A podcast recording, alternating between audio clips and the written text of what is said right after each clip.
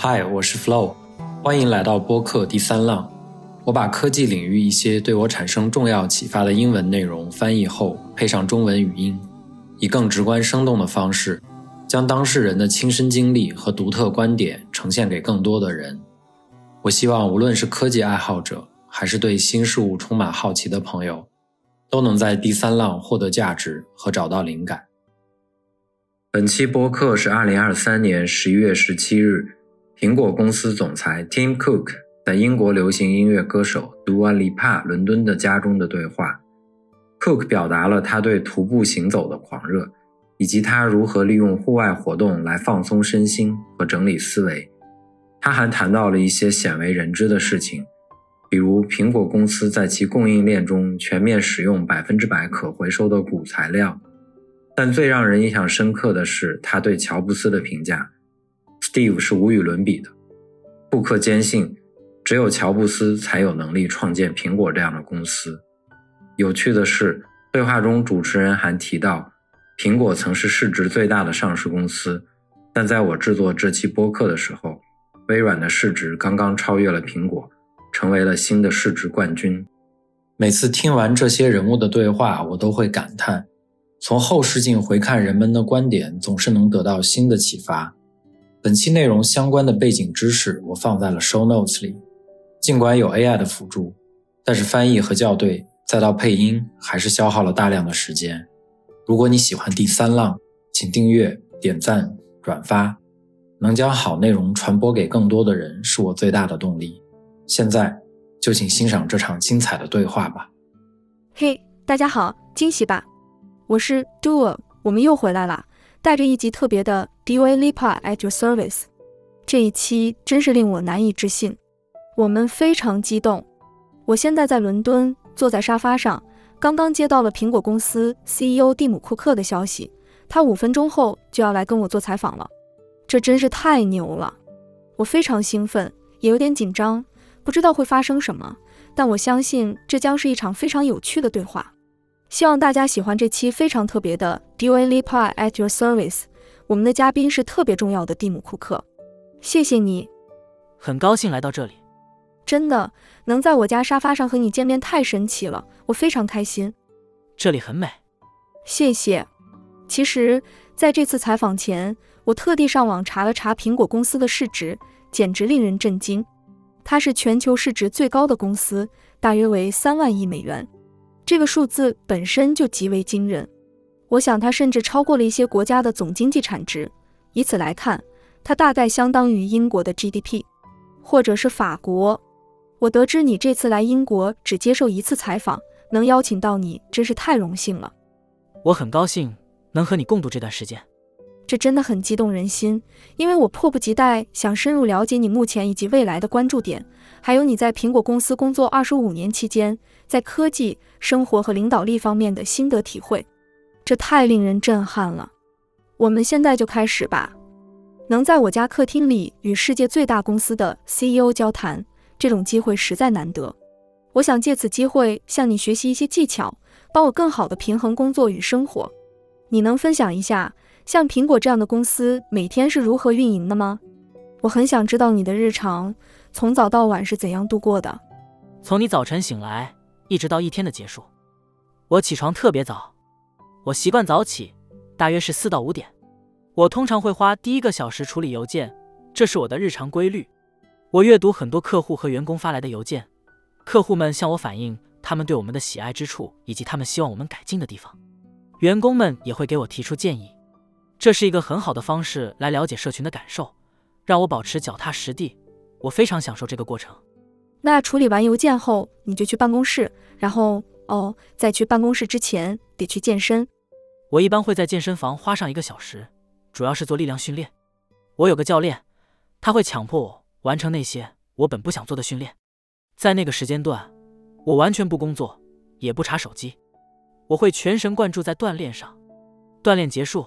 洗完澡后，我便前往办公室，与我敬爱的同事们共事。能和那些能够激发出你最佳状态的人一起工作，这种感觉真的非常棒。我们的团队核心理念就是合作可以创造出超越个体的成就。我们坚信一加一大于二，你懂的。你的点子加上我的点子，总比单独的想法来得更出色。这样的事情贯穿我的整个工作日。我会把时间分配给不同的团队，比如产品团队、市场团队或是执行团队。我们不是在处理当天的紧急事务，就是在专注于未来规划，思考接下来的步骤。我有点好奇你的起点。你是在阿拉巴马州一个小镇的蓝领家庭中长大的，现在却成为了全球最有价值公司的掌舵人，这真是一段令人难以置信的旅程。你能分享一下你的成长背景吗？以及这些经历是如何帮助你走上现在这条道路的？我的成长之路确实充满了曲折。我出生于一个非常朴素的家庭，我的母亲是药店的文员，父亲在造船厂工作。我们是个典型的蓝领家庭。家中充满爱意，但经济条件有限。我的童年就是这样。他们教会了我努力工作的重要性，从小就向我灌输，工作不仅能带来生活目标，还是生活的重要组成部分。从十三岁开始，我就承担起送报纸的工作，半夜起来为大家投递报纸，确保他们早上能及时看到。后来，我做过各种工作，从快餐店翻汉堡到做任何能挣钱的活儿，因为我非常渴望能上大学。我的父亲在造船行业工作，那是个常有裁员、极具周期性的行业。每当裁员期，我们家就会经历一段困难时期。我总梦想着能过上更好的生活，拥有一个稳定的工作和可靠的收入来源，所以我立志上大学，改善自己的境况。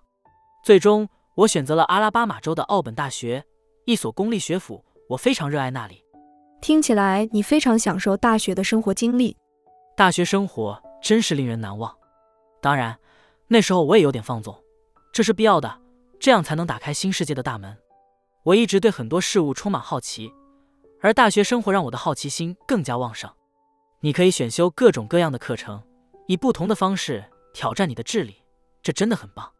大学毕业后，我开始了职业生涯，先在 IBM 工作，后来去杜克大学攻读研究生学位，最终加入了苹果。你的经历真是令人印象深刻。听你这样讲，我也回想起自己年轻时的情景。记得我十三岁那年，我就很想找份工作。我第一份工作是在附近的药店，那儿有个女士在卖类似瑞典版雅芳的产品。我想，我可以带着这个产品目录去学校，和同学们一起卖这些产品。那就是我人生的第一份工作。从那时起，我的工作经历就开始逐渐丰富起来。从很小的时候开始，我就梦想着从事音乐。站在舞台上表演，大概是十岁的时候，我就坚定地想要追求这个梦想，但我从来没想过这真的能成为现实。你小时候的梦想是什么？你曾经想象过自己会成为苹果的领导者吗？老实说，我从没想过自己会走到这一步。在高中时，我想成为一名音乐家，我曾尝试学习长号，但我并不擅长。我想加入爵士乐队，也参加过行进乐队一段时间。但我逐渐意识到，我在音乐方面不会有太大成就，这并非我的天赋所在。相反，我对数学和科学充满热情，所以我选择了工程学作为我的大学专业。我的起点是工程领域，我最初专注于机器人技术和生产线，学习如何制造产品。这对我来说非常有趣，因为我热爱创造。真的很酷。能更进一步了解你，感觉很棒。毕竟，相较于那些大型科技公司中更加高调的领导们，我们对你的了解似乎还不够。你是怎样定位自己的领导风格的呢？我尽力做一个出色的领导者。我特别看重团队协作，因为我深知把大家的想法汇聚在一起，能催生出远胜于个人独立思考的创意。当这种思想交流发生在一个适度规模的团队中时，产生的想法不仅数量惊人。其规模和影响力更是呈指数级增长。无论是设计产品、策划营销活动，还是任何团队合作的项目，我们能创造出的成果总是令人赞叹不已。我坚信这一点，所以我的领导风格就是鼓励团队成员以这种方式协作。是啊，我觉得协作的艺术真的很特别。当不同思想交汇，就能创造出独一无二的东西。关于你的前任。苹果创始人史蒂夫·乔布斯总有一种传奇色彩，他被视为一个伟大的愿景领导者。我几年前看过一部名为《乔布斯》的电影，乔布斯真是个令人着迷的人物。但你一九九八年加入苹果的时候，公司几乎面临破产。现在，像我之前提到的，苹果的市值大约三万亿美元，其中大约百分之九十是在你领导下实现的。你有没有觉得自己的贡献没有得到充分的认可？不，我从来没有这样想过。老实说，史蒂夫是独一无二的。我认为，只有史蒂夫能创立苹果，我们应对他心存感激。至于苹果的碳中和之旅，我深信，如果史蒂夫还在世，苹果会继续优秀，他依然会担任 CEO。所以，对我来说，这并不是一个关于认可的问题，而且。我很幸运能与我敬爱的人一起工作，他们在自己的岗位上表现出色，所以这份成就是我们大家共同分享的。我真的很赞同这一点。在我看来，你是一位非常杰出的领导者。二零一四年你公开出柜的时候，你成了财富五百强中唯一一位公开的同性恋 CEO。现在差不多十年过去了，这个数字只增加到了四位，也就是说，在五百家公司里。仅有四位公开的同性恋 CEO，首先这难以置信，对吧？我觉得我们应该已经取得了更大的进步。你怎么看待我们在商界高层仍然缺乏平等代表的现状？我觉得玻璃天花板依然存在，虽然并非每家公司都有这个问题。在苹果，我们已经彻底打破了这个限制。我得益于我的前辈们是站在他们的肩膀上，我们不断的推动这一进程向前发展。然而，在许多公司里，玻璃天花板的问题仍然存在，这实在是太奇怪了。我深信，每个人都应受到尊敬和尊严的对待，这样一来，很多问题就能迎刃而解，甚至不会产生。但的确，无论是 LGBTQ 群体、女性还是有色人种，都存在某种形式的天花板。我们还有很多工作要做，社会整体也是如此，这在全球许多国家都是现实。我对商界的种族多样性也很关注。我查了一下，发现目前财富五百强中只有八位黑人 CEO。考虑到你是在美国深南部的民权时代长大的，我想这对你肯定非常重要。那个时期有没有什么特别的记忆，一直影响着你今天对平等的态度？哦，当然，我还记得马丁·路德·金博士被暗杀的那天，那真是一个极度悲痛的时刻。他的影响力就像一座灯塔。似乎正指引着世界走向应有的方向。他去世的那一年，谁能继承他的遗志？这个问题并不明朗。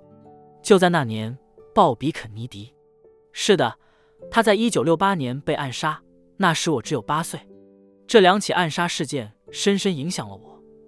我知道他们都在为推动人类前进而努力。那真是一个极其悲伤的时刻。我想，谈论苹果却不提 iPhone，似乎是不可能的。我第一部 iPhone 是我爸爸给我的旧手机，后来我签了合同买了自己的第一部，好像是 iPhone 六。当时我拿到手机真的超级兴奋，现在它简直就像我身体的一部分。这么说吧，我手指上都有了用它留下的小凹痕。但我在用手机时还是会有所顾忌，虽然手机对我的工作很重要，我还是会尽量挑一本书来读，特别是在旅行或飞行的时候。尽管如此，我还是经常用手机。我很想听听你的真实想法。你觉得现在，特别是年轻人，对手机的使用过于频繁吗？如果是，我们能做些什么来改变这种状况？我确信，智能手机，包括 iPhone，的确被过度使用了。这正是我们推出屏幕时间这一功能的原因。我们觉得，向用户明确展示他们在手机上花费的时间是非常重要的。这与我们在苹果手表上所做的相似，鼓励用户更加活跃，燃烧更多卡路里，多站立。但对于手机，我们采取了相反的视角，让你思考：你真的想每天在手机上花费五小时吗？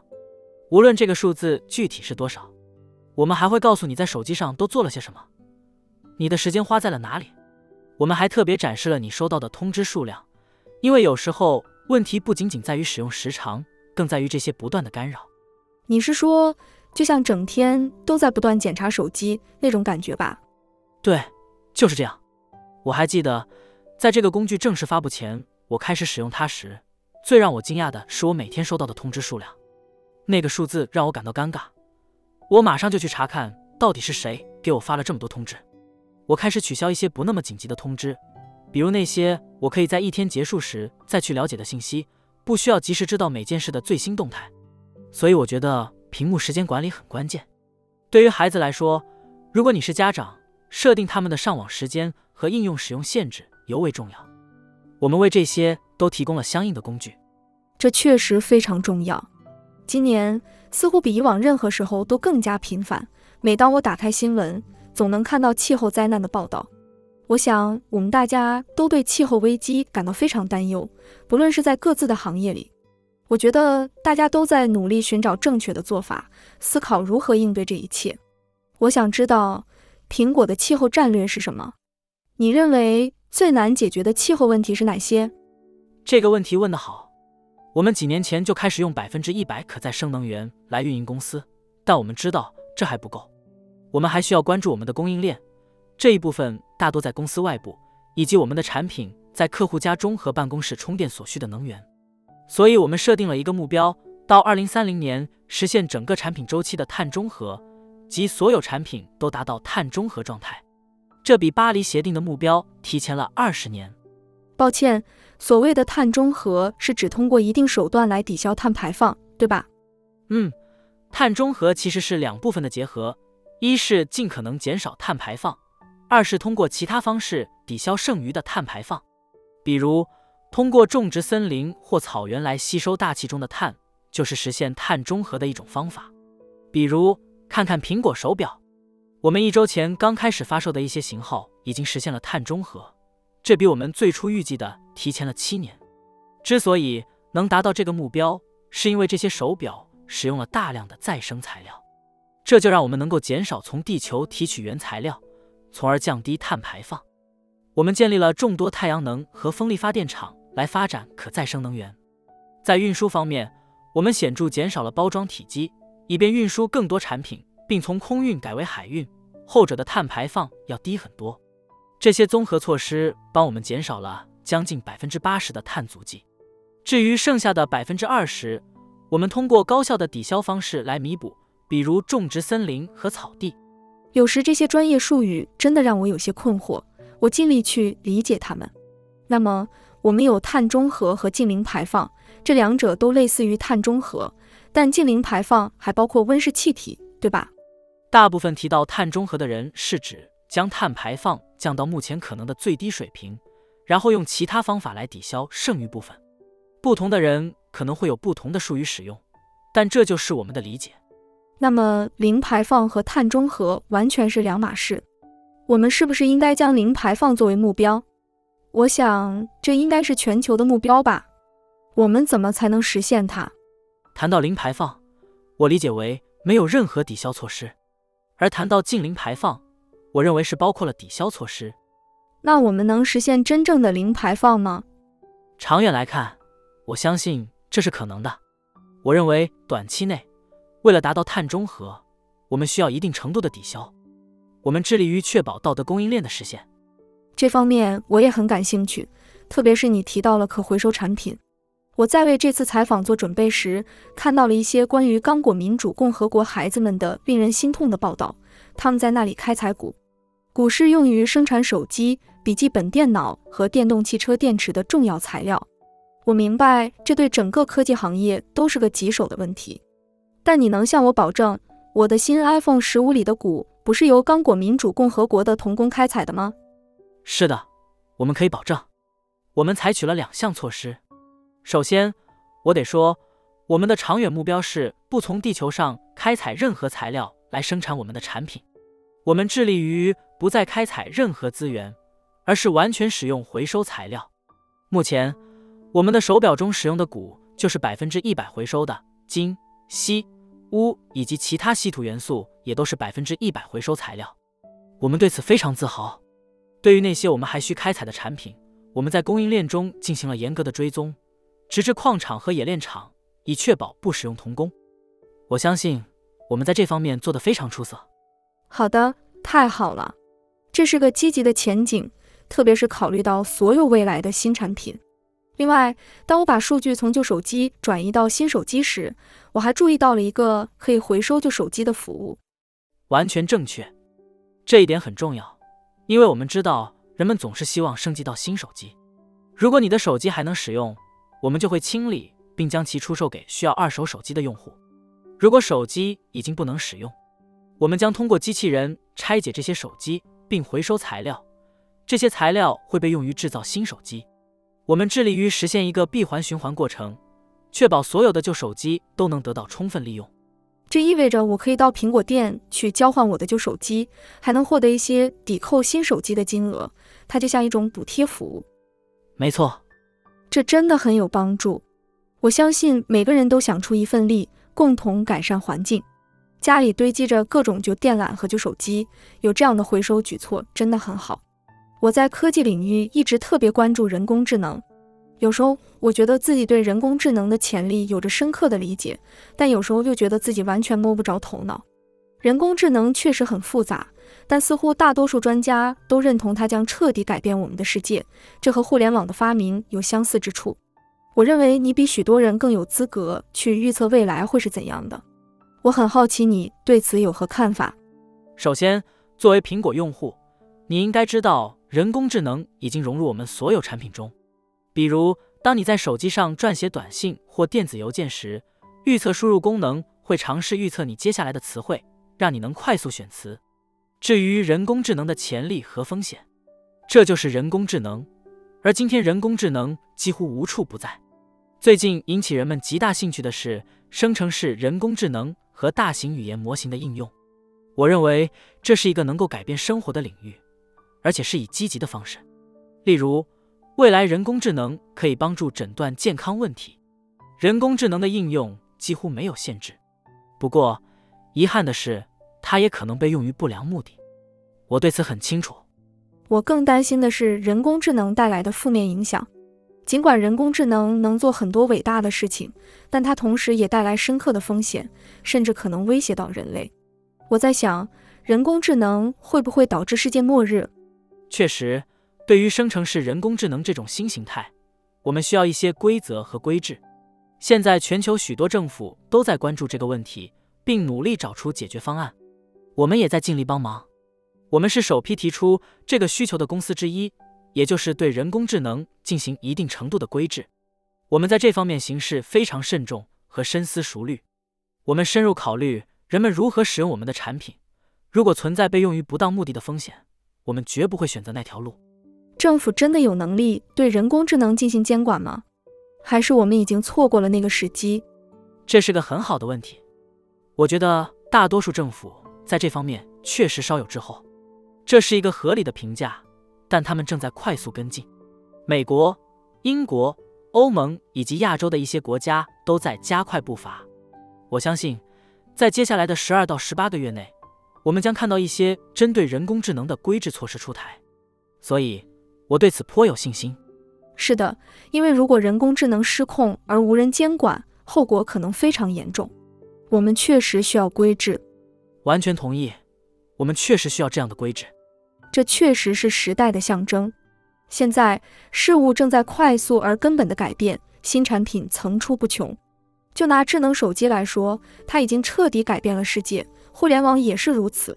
现在又轮到人工智能了。你认为未来哪种产品或技术会产生类似的变革性影响？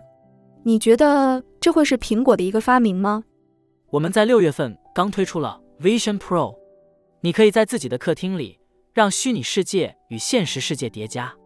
比如，我们可以在这样的对话中，如果需要参考某个东西，你可以直接在空间中调出来，然后我们讨论它。这太神奇了！你是用手来操作，也用眼睛？对。你只需用眼睛看向 Vision Pro 上的某个东西，就可以选择它。确实非常惊人，因为人们用起来非常自然，他们都惊讶于它的易用性。但实际上，我们花了数年时间来研发这款产品，确保它简单到能够直觉的使用。它就像你的大脑工作方式一样，你看向某样东西，就期待它有所反应，而它确实会这样做，真的很吸引人。你觉得我们离技术真正成为我们身体一部分还有多远？你认为呢？从某种角度来看，我们已经做到了。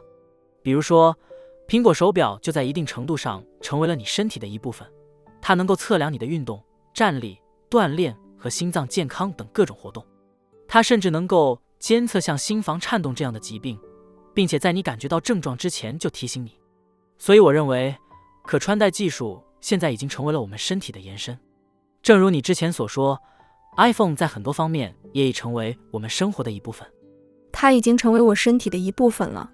所以，我觉得我们离技术成为我们身体一部分的日子已经不远了。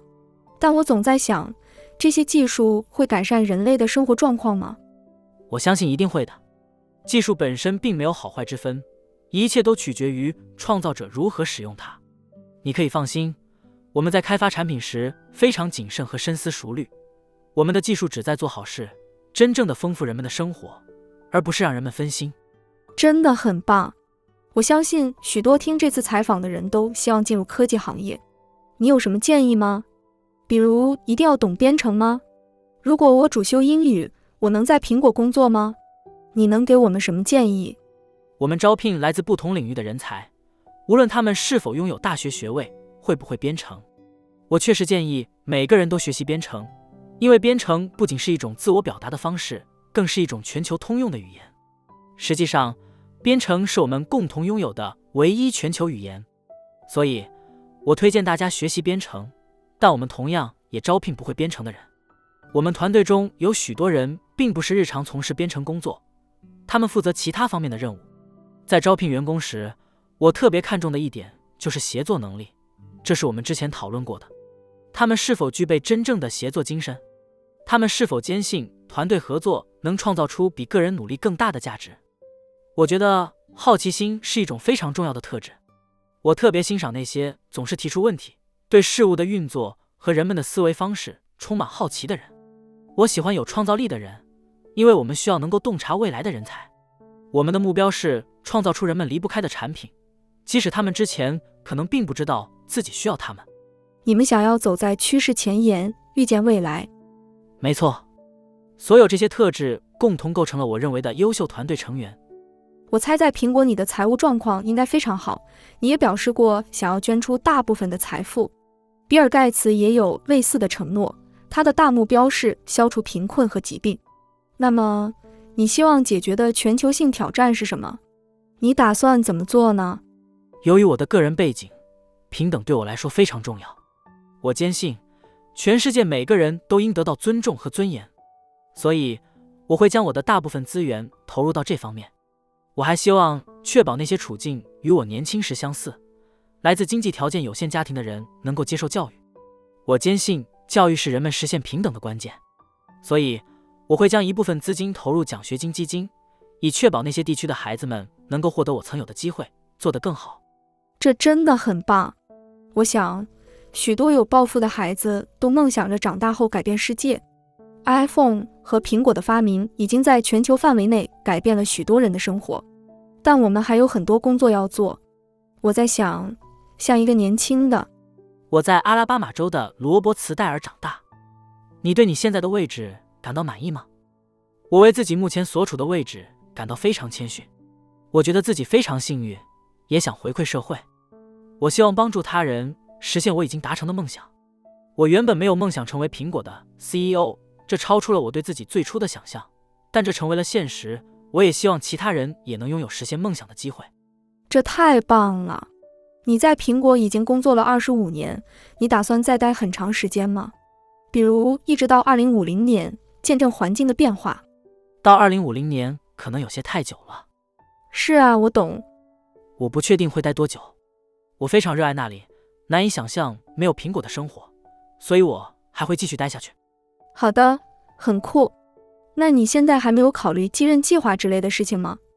我们确实是一家重视继任计划的公司，我们有非常详尽的继任计划，因为总有些不可预测的事情可能发生。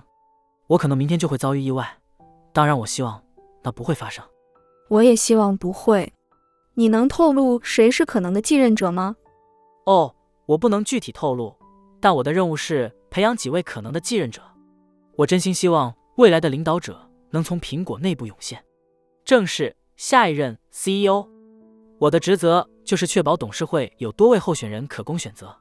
真有趣，我们也会留意这方面的信息。太棒了，谢谢你。这次谈话真的很精彩，我很享受和你讨论有关生活、领导力和科技的话题。实际上，我喜欢在对话结束时列一个清单。我了解到你喜欢国家公园，并且是个热衷徒步的人。那么，你能推荐美国的五个值得一游的国家公园吗？选择真的很难，因为有太多精彩的国家公园。但我会推荐优胜美地，它在某种意义上是我本地的国家公园，非常美丽。还有大峡谷、大提顿、冰川和西安国家公园，有些我还没去过，它们都非常特别。当你身处这些公园中，你会意识到，相对于自然的壮丽，我们都显得那么渺小。在那里徒步、流汗，对我而言就像是心灵的洗礼。对我来说，这是一种非常冥想的体验，我非常喜欢。真的，听起来太棒了！我应该多做些徒步探险，多享受户外生活。绝对推荐。今年夏天，我去了欧洲的多洛米蒂山脉，那里的风景令人难以置信。我在那里感到非常激动。徒步和尝试铁路小径是一次难忘的经历，我强烈推荐它。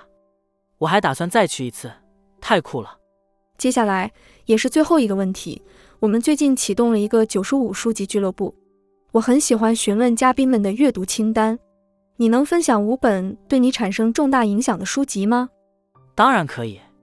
我年轻时杀死一只知更鸟，对我影响很大。这本书不仅适合年轻人，对所有人都有启发。写狗是菲尔奈特的作品，虽然它被当作商业书籍，但实际上是关于生活的。当呼吸化为空气是一本惊人的作品，还有马拉拉的《我是马拉拉》，我特别喜欢马拉拉的故事，以及他对青少年女孩教育的热忱。我们和他合作过，他所做的工作非常杰出。我还喜欢阅读关于马丁·路德·金和鲍比·肯尼迪等伟大人物的传记，这些人在民权运动中发挥了重要作用。非常感谢你抽出时间来，并且如此慷慨的分享。这次对话非常迷人且富有启发性，我相信所有听众都会觉得很有价值，他们肯定会有很多收获，所以真的很感谢你，谢谢你来伦敦并与我共度今天，谢谢你邀请我，这对我来说意义非凡，也感谢你在这个美丽的地方接待我，随时欢迎，或许我们将来还能再一次这样聊天，我很期待，非常感谢你，谢谢。